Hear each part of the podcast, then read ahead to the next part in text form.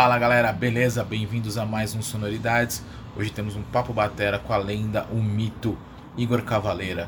Ele contou pra mim várias curiosidades sobre o instrumento, músicas mais difíceis do Sepultura, se tem alguma banda que ele toparia participar, enfim, outras coisas que ele não contou pra ninguém ainda e deixou claro a paixão dele pelos tambores.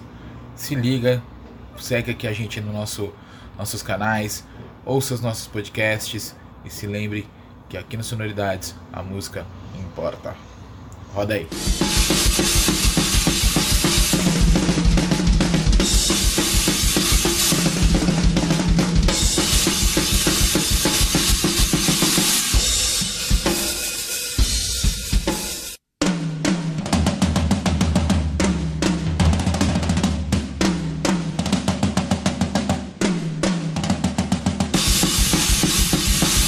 Mestre Igor, bem-vindo ao Sonoridades. Puta prazer falar contigo de novo.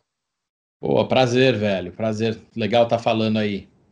Com certeza. Já vou começar com a pergunta mais básica. Como é que tá a sua pandemia, cara? Cara, minha pandemia tá, lógico que não tá legal para a maioria das pessoas e eu não gosto muito de ficar choramingando, tipo, porque eu sei que tem pessoas que estão com uma situação muito pior, principalmente quando se trata de saúde, né, velho?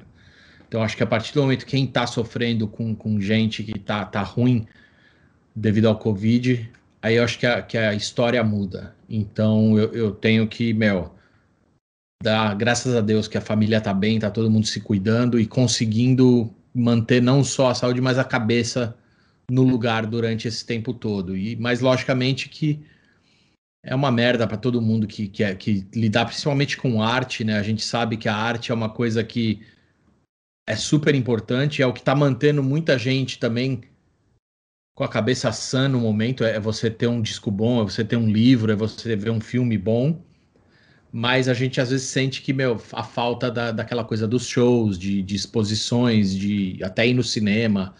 Então, tudo isso, né, cara? Então, é, é uma situação zoada mas tamo, vamos aí, vamos aí, tamo junto, cara, tamo a família tá bem, isso é o mais importante, cara. Tô conseguindo fazer uns projetos que, logicamente, são fora do, do, do, circuito de tocar ao vivo. Logicamente, ninguém tá tocando ao vivo nesse momento.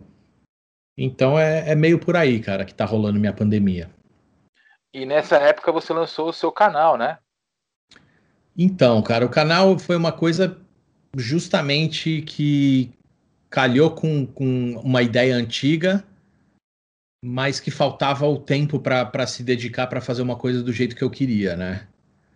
E aí, logicamente, com, com o lance da pandemia, com o lance dos lockdowns, eu consegui guardar um tempinho ali para fazer uma coisa e, e, fazer esse teste mesmo, porque, na verdade, eu sempre falo que meu, o lance do canal é uma ideia diferenciada em termos de, de bateria em si, porque tem um milhão de vídeos de gente tocando as músicas que eu, que eu tô apresentando, mas o mais legal de tudo é falar a respeito do que vem por trás dessa música inteira, o que te inspirou. É meio que um raio-x dessa música em si. E, e isso para mim era uma coisa que eu gostaria muito de ver de outros bateristas. Então foi daí que veio a ideia. Foi a ideia de um fã mesmo, que eu sou fã de X bateristas no mundo inteiro. E o que eu gostaria de ver num, num canal de YouTube desses caras é realmente isso, é, é, explorar um pouco mais do lado de tipo da, da criação e, e, de como que ele chegou naquela sonoridade, naquelas ideias. Então, esse essa é, é, é, o, é o lance principal do canal, velho.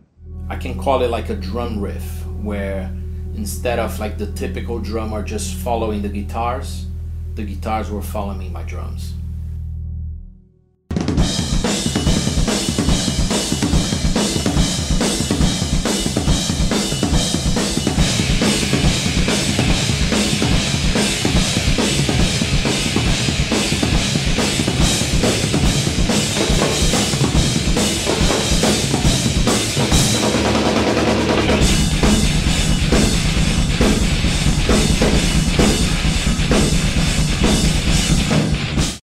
Já que já entrou em bateria, quando, como, quando você começou a tocar, você imagina, imaginou que você seria o que você é hoje?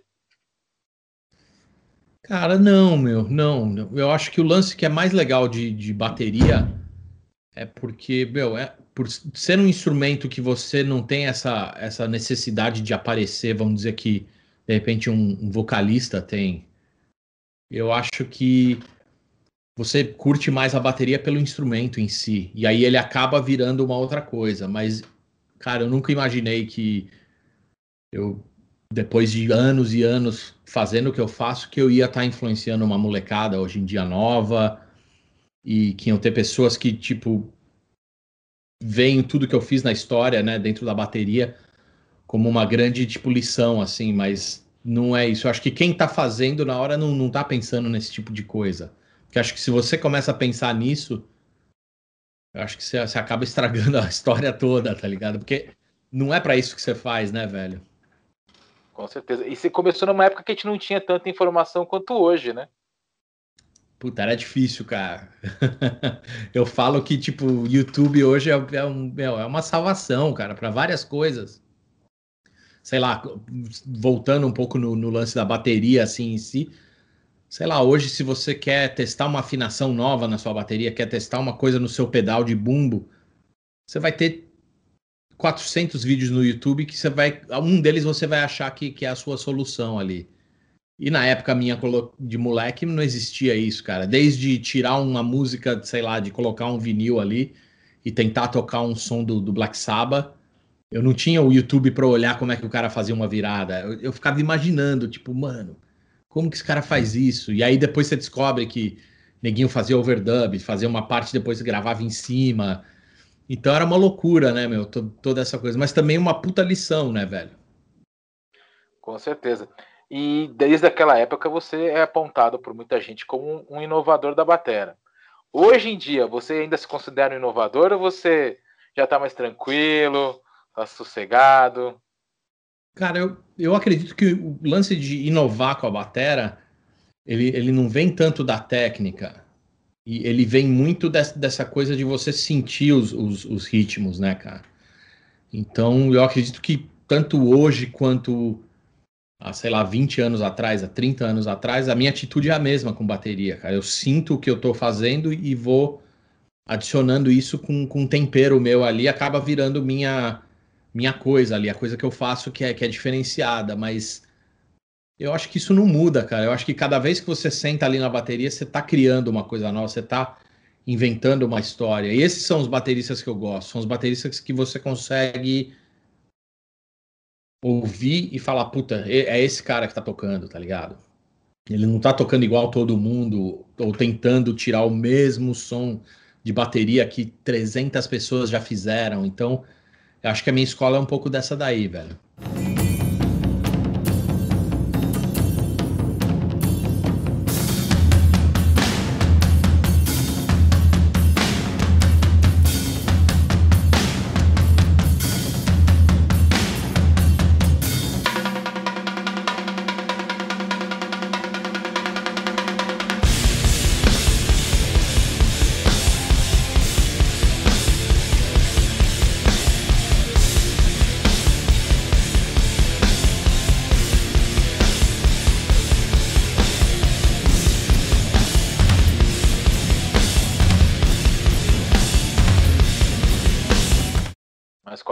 Black Sabbath, por aí não. Cara, Black Sabbath com certeza, é, ele, ele é o Billboard, é, para mim é o, é o, top do top, assim, que eu, que eu sempre cito como, como meu baterista, um dos favoritos. Mas vai, vai desde, meu, sei lá, desde o do Bill Ward passando pelo Dave Lombardo e, e depois mais para frente, sei lá, uma galera mais nova. Tem, tem, sabe, acho que bateria é uma coisa que eu, todo dia eu descubro alguma coisa nova, eu nunca paro de aprender, né, cara? É um instrumento muito mágico né, nesse sentido. E pelo lance de ser uma coisa muito física também, você tem que estar tá sempre tocando, cara. Você não pode parar de tocar. Então é uma coisa que, tipo, você tem que estar tá fazendo turnê, você tem que estar tá fazendo no estúdio, você tem que estar tá tocando porque realmente tem uma hora que pede para você estar tá com aquela pegada física para você conseguir passar o que está na sua cabeça para os tambores, né? E o que, que, é mais difícil, assim, para você, que obviamente é um batera já consagrado, etc. Concentrar aquilo que vem, que vem assim, que você está sentado tocando e concentrar a ideia que está vindo, ou ter que criar do nada, tipo, vou tocar agora e o que sair, saiu. Eu acho que é uma, uma mistura dos dois, cara. Eu acho que, que eu acredito que o instinto também é uma coisa que a gente às vezes não, não presta muita atenção e às vezes até chega a, a boicotar esse lance do, do instinto de, de, músico, assim, por, pelo fato de ter, sei lá, ideias na cabeça ou coisas que você acha que você não pode fazer. E eu acho que às vezes você tem que meio que ligar o foda-se e, e, e ir no instinto. E aí, dentro de uma coisa que de repente pode ser muito tosca, pode sair uma coisa muito legal. E eu acho que você tem que estar aberto ao, ao ridículo, cara. É, o ridículo ajuda muitas vezes até a trazer uma coisa nova, né? Exatamente, eu acho que nem, nenhum, nenhum baterista ou músico, ou, ou até mesmo na arte em geral, você, você tem que estar tá com, com esse canal aberto a, a pagar mico, tá ligado? Porque se a partir do momento que você começa a, a filtrar isso, a censurar isso, eu acho que você começa a perder essa identidade que a gente está falando. Sim. E qual foi o maior mico que você já pagou na batera? Ah, mano. Tem vários, né, velho? Não, vai, não, não é um só. são, geralmente são vários mesmo. Eu, eu, eu já comecei música que não era para ser.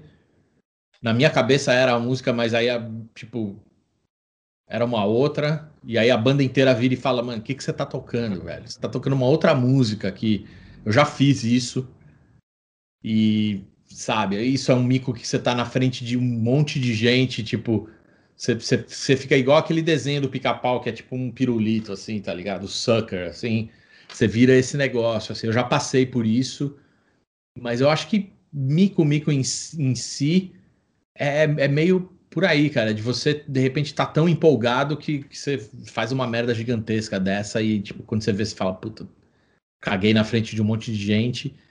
Mas eu acho que o mico em si, na hora de tocar, eu acho que até mesmo uma, uma das bases que eu fiz assim de, de batera, que é a Territory, ela é meio que quase que um mico, meu. A introdução da Territory era uma coisa que eu tava tocando ali no, no ensaio, tentando fazer uma virada que eu tinha ouvido do cara do Primus. E aí meu irmão entrou no, no, no, no ensaio e falou, mano, isso é muito foda, cara. Você tem que, a gente tem que usar isso em alguma música. Eu falei, ah, legal. Tipo, mas na hora eu não tava pensando nisso, eu tava pensando em fazer uma virada ali. E ele falou, não, como eu tava fazendo um loop do negócio, acabou virando a introdução da Territory. Mas é, é quase que um mico aquilo ali, porque é um acidente, né, meu?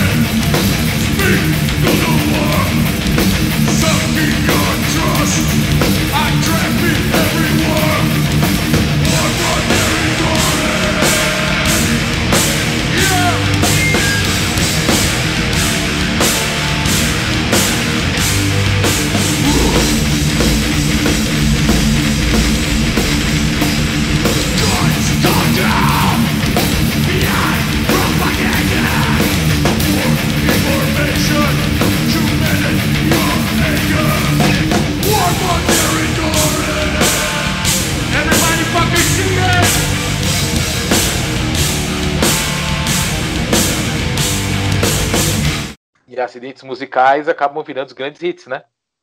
Com certeza, velho. Eu acho que também pelo lance, de novo, de, de você estar tá com esse filtro meio desligado, assim, de tipo. Se eu parasse para pensar na época, eu ia falar: não, isso aqui não pode, isso aqui eu tô tentando fazer uma virada, aqui não, não pode virar um pedaço de uma música. Mas, pelo contrário, eu meio que falei: puta, legal, vamos, vamos experimentar com isso aí, vamos ver o que que dá. E aí, depois de tocar umas três, quatro vezes, eu falei, mano, isso é legal pra caralho, velho. E aí acabou virando o que é, né? E é uma puta música. A gente que é músico, a gente sabe que é, existem músicos que acabam criando uma marca registrada, né? O Alex Van Halen, a gente sabe quando é, quando é levada, a gente sabe quando é o, o John Bonham, e a gente também sabe quando é você. Qual você acha que é a sua marca registrada, assim? Ou qual música tem a sua marca registrada? Cara, eu, eu acho que é uma combinação de, de, de vários fatores, assim. Eu, eu, acredito que tem a sonoridade, a pegada é uma coisa muito importante. Todos esses caras que você citou tem o lance da pegada que, tipo, não adianta você colocar um milhão de efeitos ali no estúdio que você não vai chegar na pegada do John Bonham.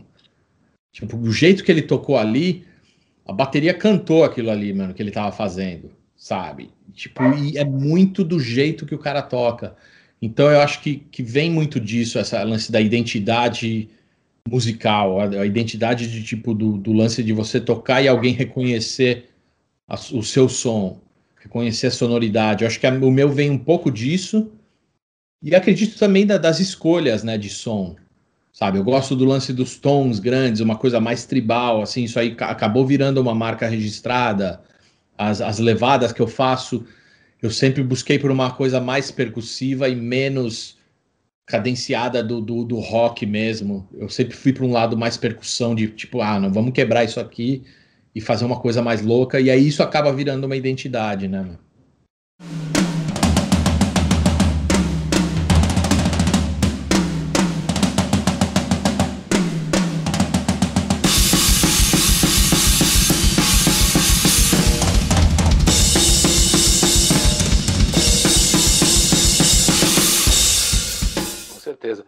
E eu queria te fazer uma pergunta sobre o Mix cara, porque foi muito louco. Quando você veio com o Mix as pessoas não, ah, pelo menos os metaleiros raiz, né, falaram, pô, como assim? O Igor tá indo fazer música eletrônica e tal. Veio o Mix Hell e foi uma coisa maravilhosa, assim, quebrou todos os paradigmas, assim, né?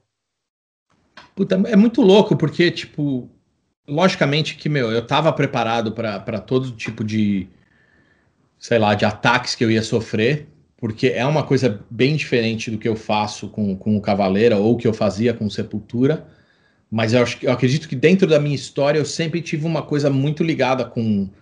Não tanto com música eletrônica em si, mas com beats eletrônicos e, e de buscar um pouco disso, desde o lado do industrial, depois com, com hip hop, com, com várias coisas. Eu sempre achei legal pra caramba essa coisa do orgânico com o eletrônico. Então o Mix Hell veio um pouco disso aí. Ó. É uma experimentação minha, maluca, que acabou virando uma coisa que, meu, tomou um corpo que, que que acabou virando um, sei lá, um, um, vamos dizer assim, um projeto meio que principal meu, assim, eu coloco na frente de, de várias coisas, mas ao mesmo tempo eu nunca tive a pretensão de fazer a molecada do metal curtir o que eu faço com o Mixel, cara. Eu acho que são, são duas coisas que tem gente que vai ter a cabeça aberta para conseguir ver as duas e ver o paralelo dos dois, e vai ter gente que vai achar uma merda e tá tudo certo, mano. Ninguém precisa gostar, eu, eu também não, não odeio essa coisa de forçar a barra. Nunca coloquei o Mix Hell para tocar junto com coisas que eu fiz de metal, com Cavaleira. Nunca misturei as duas coisas, porque eu acho que forçar a barra é a coisa mais escrota, tá ligado?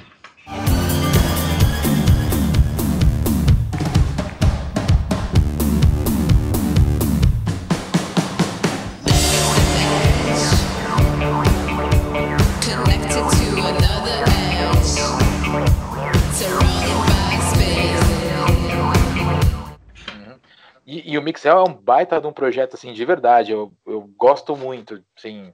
Acho que casa muito com a, com a tua pegada, com o teu instinto. E acho que, cara, é, parabéns.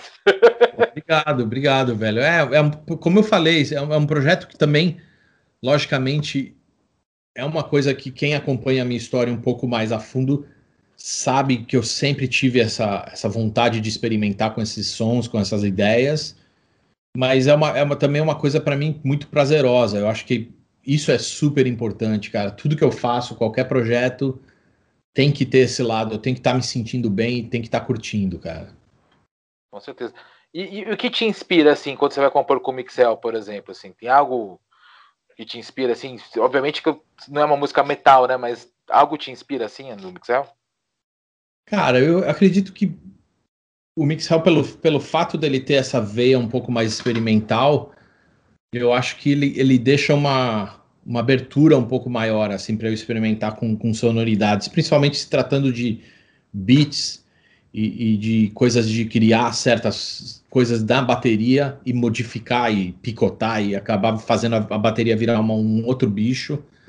Eu acredito que isso vem muito dessa pesquisa de estar tá sempre buscando coisas de novo que vem lá de trás, desde de samba, passando por música africana, tudo isso acaba trazendo um pouco de, de dessa energia para o Mix Helm.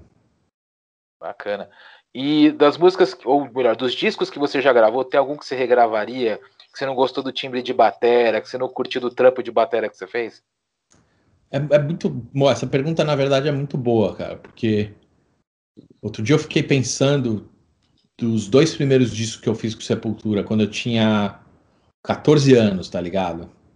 E aí, quando eu ouço esses discos, eu acho que eles não são uma reflexão real do que a gente estava fazendo na época. E isso, isso dá um pouquinho para mim de desgosto, assim. Por mais que eles tenham uma, uma, coisa especial na história, a sonoridade é aquilo ali que atraiu muita gente para o que a gente estava fazendo. Mas eu acho que o jeito que a gente estava tocando naquela época, em 84, 85, quem foi no show conseguia ver uma coisa bem mais legal do que a gente passou naqueles discos. Eu não sei se eu chegaria ao ponto de, de regravar, mas é uma daquelas coisas que dá uma dorzinha de você falar, puta, mano, eu queria ter tido um estúdio melhor, uma bateria melhor para ter feito um som mais legal nesses dois discos. Mas é a única coisa, mas eu não eu não sei se regravar é, é o caminho certo, tá ligado? Porque também acho que tem todo um charme que, que rolou daquela época. Ah, com certeza. É, é um retrato do que tava rolando, né? Por mais que era meio xerox, tá ligado? Não era muito retrato, não. Era um, era um xerox meio apagado, assim, tá ligado? e qual dos que você gravou você acha que não dá para regravar, que tá lindo e maravilhoso? Ah, eu acredito que a maioria, velho. A maioria das coisas que eu fiz, eu, eu, eu, eu lembro de voltar para casa e ficar tipo, mano, isso aqui tá foda pra caralho. Sabe? Tipo, e eu acho que isso aí é uma, uma coisa bem legal, assim, de você ter numa carreira inteira, de, de conseguir olhar para trás e falar, a maioria das coisas eu consigo ver com, uma, com, de um lado super positivo, tanto na parte de, de músico, quanto na parte de sonoridade, de produção, tudo isso. Então, acho que dos outros eu não, eu não colocaria a mão em nada, assim, eu acho que tá tudo perfeito, velho.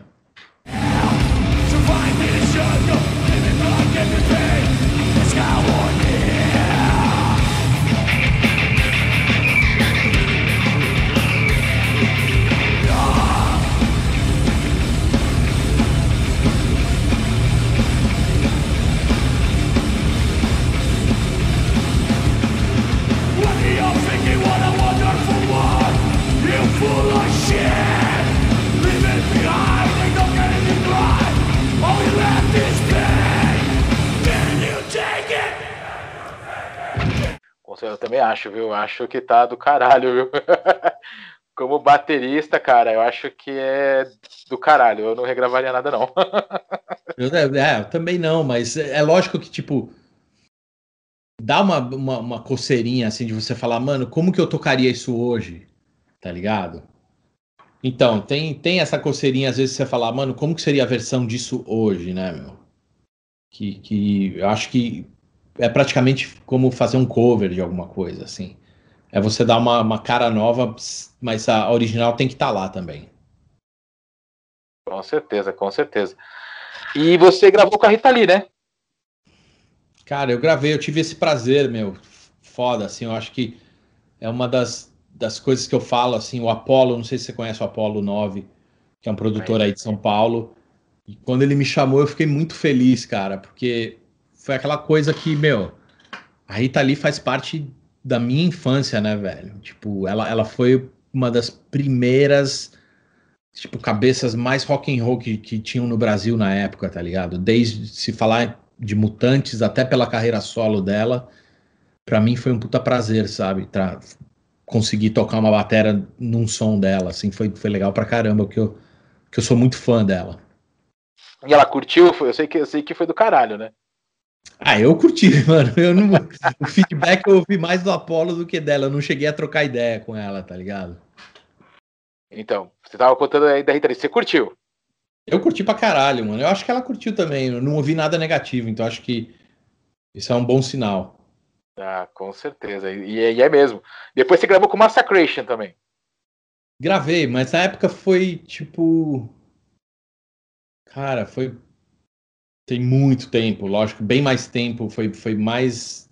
Bem antes ainda do que o lance com a Rita Lee, né? Sim. E, meu, Massacration era uma banda meio que tipo uma tiração de sarro com, com heavy metal tradicional, assim. E eu sempre abracei um pouco disso aí, que eu acho, eu acho que todo mundo que é muito, muito radical, assim, acaba caindo um pouco no ridículo, né? E eu achava legal os caras tirarem um barato daquele metal que, tipo, que é muito, tipo, radical, que não pode, ninguém pode pôr a mão, ninguém pode mexer que é sagrado. Então eu achei engraçado e, eu achei legal ter gravado uns lances com os caras. E eu, eu, lembro que anunciaram você como o baterista mascarado mais conhecido do mundo. Foi, mano. Eu, eu lembro que eu fiz um, um, uma, uma, jam com os caras com, com uma máscara de luta livre, assim, aquela coisa meio mexicano, assim. E foi legal, mano, porque, tipo, também é. Não, não só o lance era, era super engraçado, mas também eu achava que tinha uma, uma conotação também legal de, de da molecada tá fazendo um som ali também, sabe? Com certeza, com certeza. E, bom, você tem o Cavaleira com o teu irmão, né? Obviamente, quando você saiu de Sepultura, você veio pro Cavaleira. A sonoridade é um pouquinho diferente, né? Do que vocês faziam no Sepultura, né? É, meu, eu, eu, eu, eu tento não ficar muito comparando o que, sabe? Eu acho que, de novo, eu acho que é um, uma reflexão bem honesta do que, que eu e meu irmão estamos a fim de fazer hoje. E se é diferente do que a gente fez no, no passado, também é legal, mano. Não é uma, uma, uma, coisa meio que tentando reviver um passado, sabe, daquela jeito, de um jeito meio forçado, assim. É meio que o que a gente sente, a gente coloca ali no, no, no, no CD e acaba virando o que é, né? Então, por isso que eu curto muito fazer o lance com Cavaleira, que foi, foi justamente isso. A primeira conversa que eu tive com meu irmão, quando eu saí da banda, foi justamente da gente tentar fazer umas coisas novas, né, meu? E não ficar só calcado no, no, que a gente já fez, mas sim, meu, vamos fazer música nova. Vamos ver o que, que dá isso aqui, meu. Se vai ficar legal, se vai ficar uma merda, não sei, mas vamos tentar fazer uns lances novos, né? E o legal é que bateristicamente soa como você, assim, a gente, se a gente não soubesse que era você tocando, a gente ainda saberia que era você, assim, pela sonoridade do, do tambor, pela pegada. É, e é muito louco, porque, tipo, principalmente no, nos dois primeiros discos do que eu fiz com Cavaleira, eu tava com a cabeça num, numa coisa muito minimalista, assim.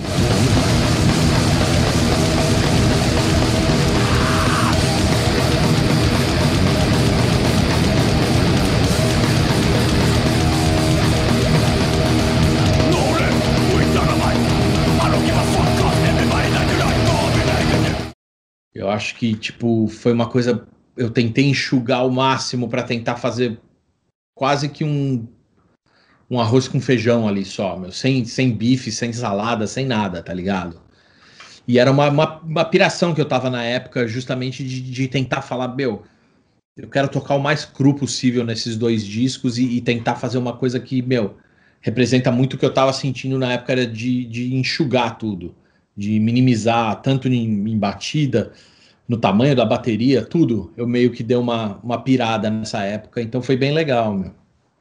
E, e é você, cara, isso que, isso que é o mais legal, cara, é, é, é surreal, assim, dá para saber que é você, mesmo que a gente não soubesse que era você tocando, saberíamos na hora ao ouvir que era você. É muito louco, porque teve uma coisa que quando eu mudei de, de patrocinador, eu tocava com a Pearl, aí eu fui para Yamaha. E aí eu lembro que eu, que eu fiz umas fotos para a Yamaha para o lançamento e tal. E uma semana antes a Yamaha postou uma foto só da bateria, sem nada. E aí o cara da, minha, da Yamaha me ligou, ele falou: "Meu, todo mundo sabe que é você, velho. Nossa. Aí ele falou: Como assim, mano? Ele falou: Nunca aconteceu isso na história da Yamaha. Tipo, a gente coloca a bateria e aí vem um milhão de comentários falando que é desde o Ringo Starr até não sei quem, porque ele falou: Meu, na hora que colocou o seu set com os tons ali, tudo direitinho. Ele falou que 90% das pessoas já, já mataram a charada. Assim. Ele falou que isso foi muito louco também. Que, de novo, é uma coisa bem de, de identidade de você conseguir montar um set que, que tem a sua cara, né, meu? Sim, e é legal que o, os tambores, né, no caso o set, acaba também sendo a sua outra, entre aspas, persona, né? A sua outra personalidade, é. né? É, e é muito louco, porque eu nunca tinha parado para pensar nisso. Eu faço essas maluquices de, de mexer com a bateria para é para justamente para eu colocar um, um, desafio na frente, assim, de colocar os tons flats, todas essas coisas é, é, é meio que eu, eu tenho que meio que dar um passo à frente da onde que eu tô, mano. Tem que, puta, tem que conseguir tocar desse jeito. Tem que fazer assim. Então vou mudar agora os tons, vou mudar. Então tudo isso são coisas que eu vou tentando e aí acaba de novo virando essa, essa identidade super forte, né? Não, com certeza. E se você não tocasse é, bateria, você tocaria o quê? Putz, essa também é difícil, cara. Eu, eu, eu, porque eu acredito que eu vejo todos os instrumentos como percussão. Mano. Se você me der uma guitarra para mim, eu vou tocar ela como se eu estivesse tocando percussão. Eu não vou tocar tipo os acordes bonitinhos, eu vou começar a bater e fazer tirar uns sons. Então, ou se você me dá um, um, um sintetizador, um teclado, eu não vou querer sair tocando música clássica, mano. Eu vou começar a, a meio que tocar uns beats, umas e, a, e acaba virando. Então eu acredito que o mais próximo que disso pode ser, acredito que é o sintetizador, mano, porque é pelo fato de, de você estar tá batendo ali, tem aquela coisa de você tá no beat ainda, né, meu? A guitarra, o baixo, por exemplo, eu curto, mas eu não piro tanto. Então, eu acredito que um instrumento que eu, que eu iria mais fácil seria o synth. Mano. Legal. E tem alguma outra banda que você toparia tocar, assim? Tirando a história do Guns N' Roses, que a gente já sabe que eles te ligaram, né? Te convidaram para tocar. Ah, tem várias, né, velho? Putz, qualquer um. meu, se o Black Sabbath me liga amanhã, eu vou, né, meu? tá Por, Verdade. Sabe, tipo, sei lá, tem puta, eu, eu piro em um monte de banda, cara. Eu sou fã de, de, de várias bandas assim, mas sei lá, o Black Sabbath com certeza é, um exemplo de, de uma banda que, meu, eu adoraria tocar com os caras algum dia, assim, mesmo que fosse uma jam, alguma coisa assim. Mas, sei lá, meu, eu, eu também eu não, não tenho muita piração, assim, de sonho de tocar com alguém eu acho que, meu, a realidade é outra, tá ligado? Eu tô fazendo minha parada e neguinho tá fazendo a dele e tá, e tá tudo certo. E, e, parceiros, assim, você imagina uma parceria com algum outro batera? Porque você, você gravou um, um, lance de bateria com o Boscoli, né? Foi o Boscoli, foi você, foi o Baroni, foi o Charles Gavan. Faz muito ah, é, tempo, foi... né? Isso, foi um programa de TV que eles estavam fazendo, aí eles colocaram várias bateras, assim. Isso é uma coisa que eu sempre tive vontade de fazer, cara, de, é, de reunir algumas bateras para para fazer esse tipo de coisa, assim, uma coisa bem percussiva e bem tribal, vamos dizer assim.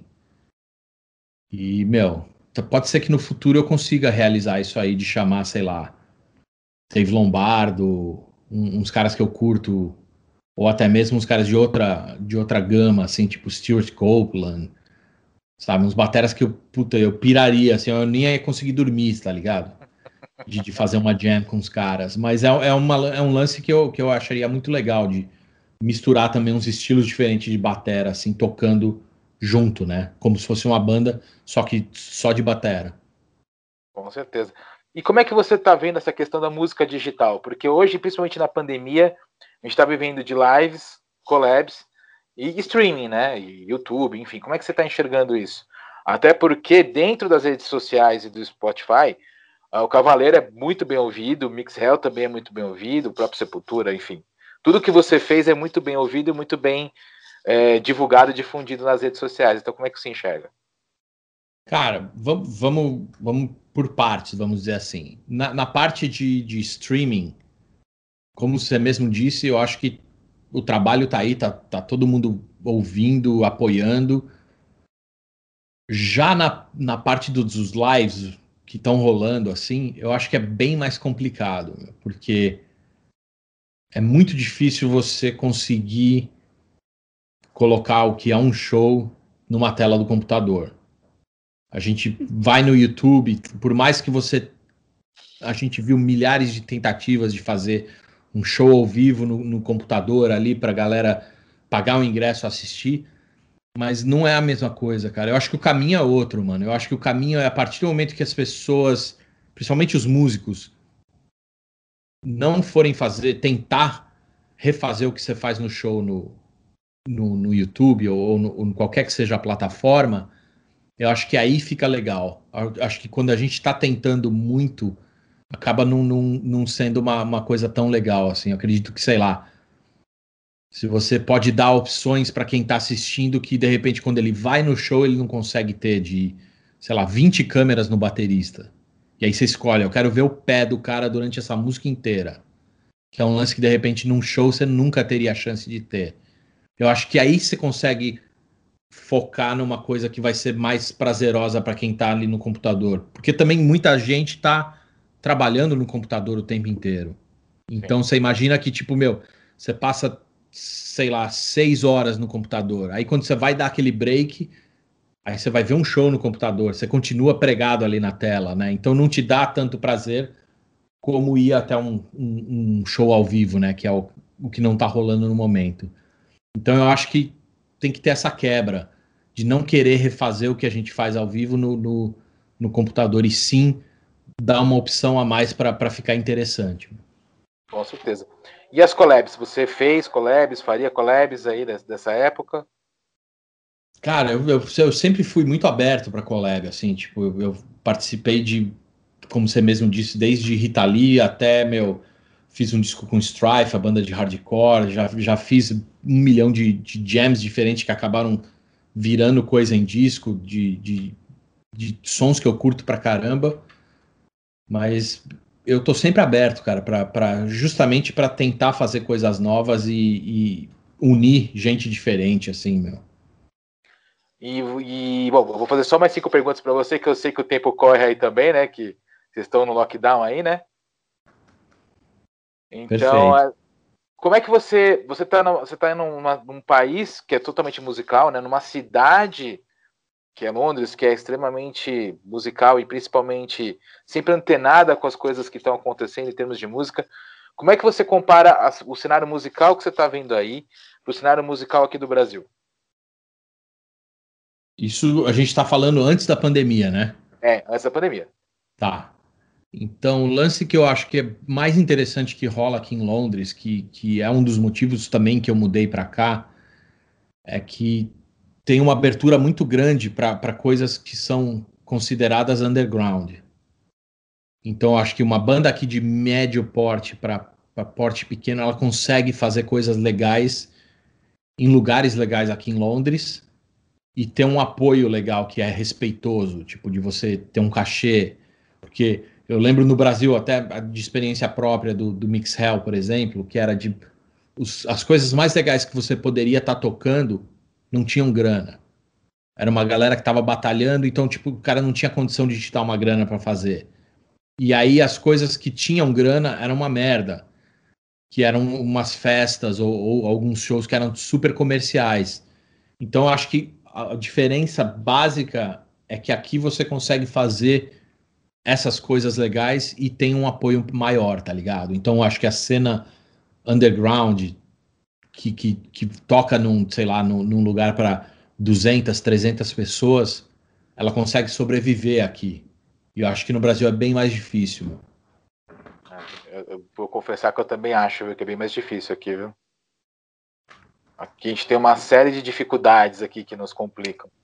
Sim, cara, e é umas, são umas coisas que às vezes até mesmo culturais, sabe? De, tipo, dos caras acharem que não, não tem que pagar cachê pra banda começando, sabe? Umas coisas que a gente tem que lutar para mudar de alguma forma, tá ligado? O que aqui a gente, querendo ou não, aqui em Londres, já foi quebrada essa parte. Tipo, nenhuma banda vai tocar de graça no lugar aqui, porque elas sabem que, meu, tem que ter o respeito com, com o músico, né?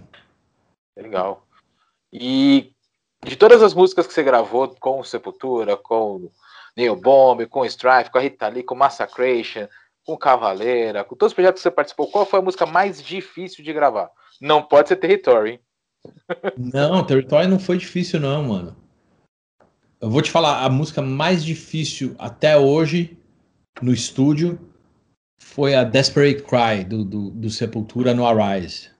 Nossa. Que eu, eu não sei qual que foi a combinação das coisas, que, tipo, querendo ou não, até naquela época a gente gravava várias coisas no mesmo dia, assim, tipo, eu gravava, sei lá, seis, cinco, seis bateras no mesmo dia.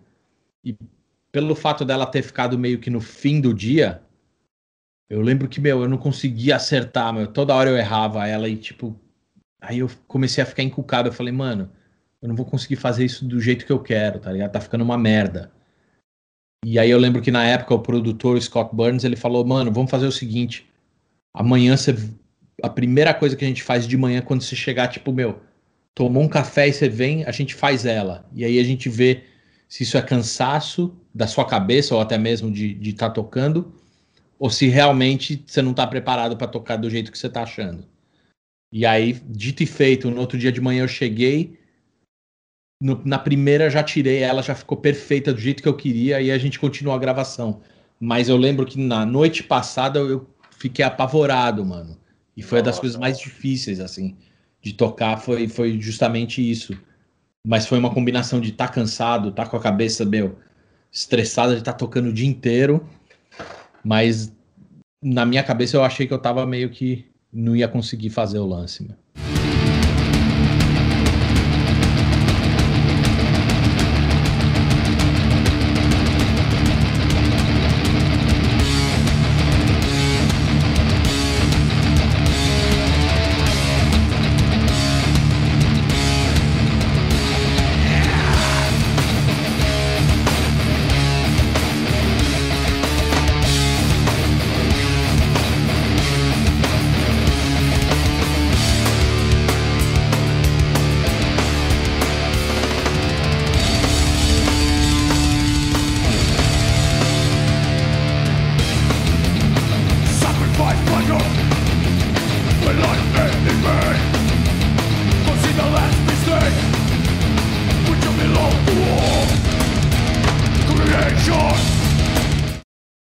É mais difícil para um batera, assim? É pensar e tocar ou to tá tocando e do nada pensar? Putz, eu, eu acredito que as duas coisas atrapalham. Eu, eu acho que se, se eu tô pensando muito quando eu tô tocando, é porque alguma coisa está muito ruim, porque minha cabeça está indo para outro lugar. Porque normalmente quando eu não tô pensando, eu tô simplesmente pirando no que eu tô fazendo, são os melhores gigs, assim, os melhores shows. Então eu acredito que tipo você tem que estar tá muito focado ali para não deixar você começar a pensar no que, que você vai comprar, no que, que você vai jantar, tá ligado? No meio do, de uma session, no meio do show, tá ligado? Então, eu acho que é o lance é concentração, meu. Para não perder essa concentração e, e, e, acabar virando uma coisa meio que, que vai te, sei lá, vai te tirar do, do, do foco principal que é estar tá fazendo o show ali eu já passei por isso. É complicado. já passou, mano? Não é, não é muito legal, não. e pode ser por N motivos. Pode ser, tipo, na primeira música, seu equipamento tá uma merda. Ele já tira toda aquele, aquela tesão que você tá de tocar, e aí você começa a pensar e você fala, puta, que merda que tá isso aqui. E aí você já não tá mais pensando em tocar bateria, tá ligado? Então pode ser várias coisas, mas acho que o exercício melhor mesmo é de não perder a cabeça, mano. Tipo, de tem, não, tem que tocar, tem que ficar legal pra caralho isso aqui, meu, e, e vamos que vamos, vamos, meu, não deixar esse, esse, esse negocinho pequeno às vezes, que é tipo, sei lá, o pedal do boom quebrou, furou a pele, fuder seu show inteiro, né, meu? Com certeza. Eu vou te fazer uma pergunta sobre dois shows que eu considero os dois shows mais inesquecíveis que eu tive tocar. Um deles é com Sepultura no Rock in Rio, que vocês até pararam o show, que aquilo para mim foi foi do caralho. E, eu tava começando a conhecer o Sepultura e tava começando a tocar bateria. Eu falei assim: preciso ser assim. e o outro foi o mais recente aqui que vocês fizeram aqui no Brasil. aqui que teve a abertura do Cors, os Venoms também, um dos mais recentes pelo menos, que eu também tava lá. E era, e era, era muito louco que eu via os fãs chorando, te vendo tocar, o cara falando, pô, o Igor chorando assim. Você tem uma dimensão do teu papel, assim, não só, obviamente, perante a quem você influencia como músico, mas ao teu papel perante aos fãs e, e às pessoas que estão te conhecendo, assim, você tem essa dimensão? Cara, é, é, muito louco, porque, de novo, assim, uma conversa que eu tive com meu irmão antes da gente fazer essas tours, que, que são fazendo os discos de, pé, de cabo a rabo ali, foi que eu tava meio que, ah, eu não quero fazer isso, mas que eu, eu vi algumas coisas no passado, tipo, eu vi uma vez o New Order fazendo Joy Division. Eu achei uma merda, assim, não gostei, sabe, do show. Aí eu tinha muito medo de, de cair nesse negócio, tipo, mano, se você não viu naquela época, era porque você não tinha que ver. Não vamos tentar fazer isso agora. Aí eu fui num show aqui em Londres, que é de uma banda que chama Black Flag, né? Que é uma banda punk antiga. E os caras já com tipo 60 anos, assim, tocando num pub aqui em Londres, cara. Podrão. E o show dos caras foi uma das coisas mais destruidoras que eu vi, tá ligado? Tipo, impecável o show dos caras. E aí eu lembro que eu saí desse show, eu liguei pro meu irmão e falei, mano, vamos fazer. Porque eu consegui ter esse feeling que você tá falando aí. Tipo, de tá ali e tá quase chorando de ver umas coisas que eu nunca tinha conseguido ver antes.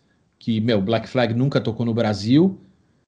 E foi esse feeling que eu tive, tipo, mano, aí eu consigo entender essa dimensão que você tá falando do cara ali chorando na beira do palco de estar tá vendo ali eu tocando, ou tô, tá vendo meu irmão, ou o que for. Porque eu passei isso aqui, assim, vendo uma outra banda, e os caras já tiozão, podrão, e eu falei, mano, isso aqui é foda, essa noite é inesquecível para mim, e foi isso que mudou minha cabeça a respeito desses shows que, de, de disco, né, meu? Aí eu falei, não, vale a pena fazer, porque se um cara tiver o feeling que eu tive, tá perfeito, mano. E daquele Rock in Rio que vocês tocaram? Você lembra da repercussão de quando vocês pararam? Porque para muita gente, o show que acabou sendo mais falado não foi do Halford, né? Foi o de vocês. Foi muito louco, né, velho? Porque, tipo, também era uma época que, meu, vamos, vamos dizer que a gente tava quebrando uma barreira gigante, né, mano? Porque até então o primeiro Rock in Rio não tinha nenhuma banda de metal brasileira tocando. Eles tinham umas bandas pop ali, aí, tipo, no dia do metal tinha, sei lá, Erasmo Carlos, tá ligado? Então, pra gente era muito especial a gente tá sendo quem que tá representando o metal do Brasil naquele dia, tá ligado?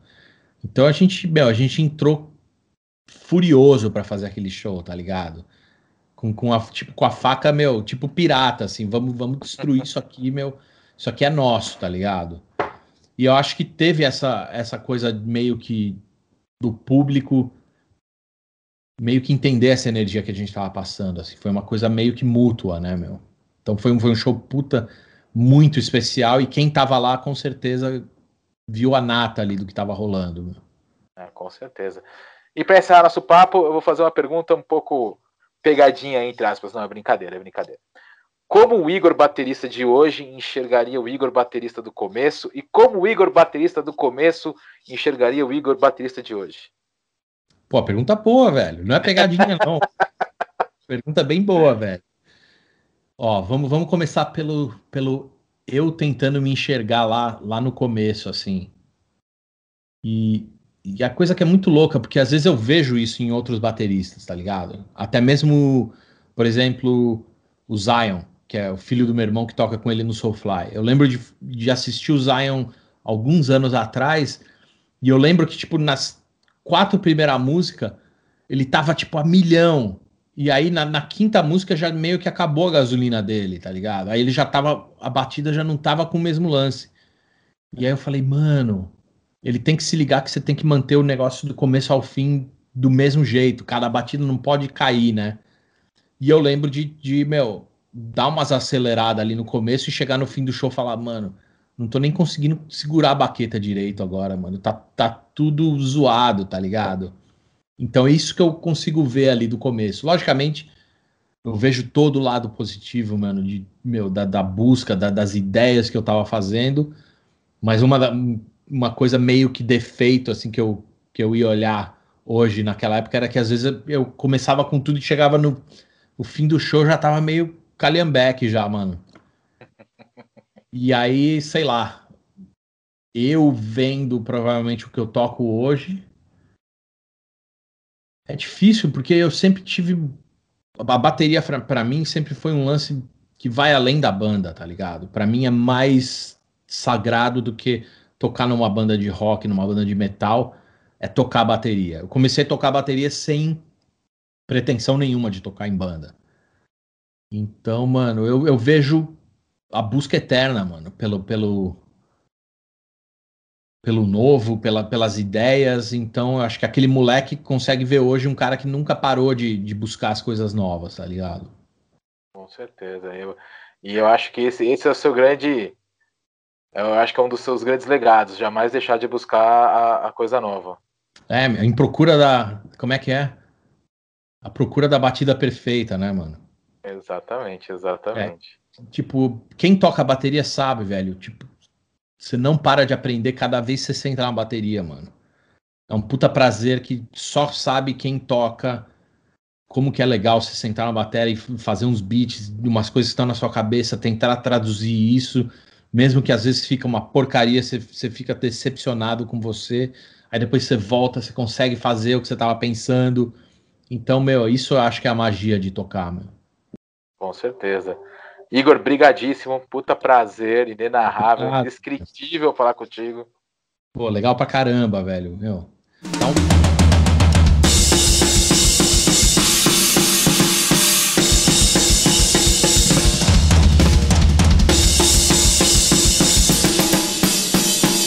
Brigadaço, viu, cara? Foi um prazer. Valeu. Pra mim que te curto há muito tempo, é um puta prazer, cara. Pô, brigadão, mano. Valeu, viu? Valeu, valeu. Um abração. Abração. Tchau, tchau.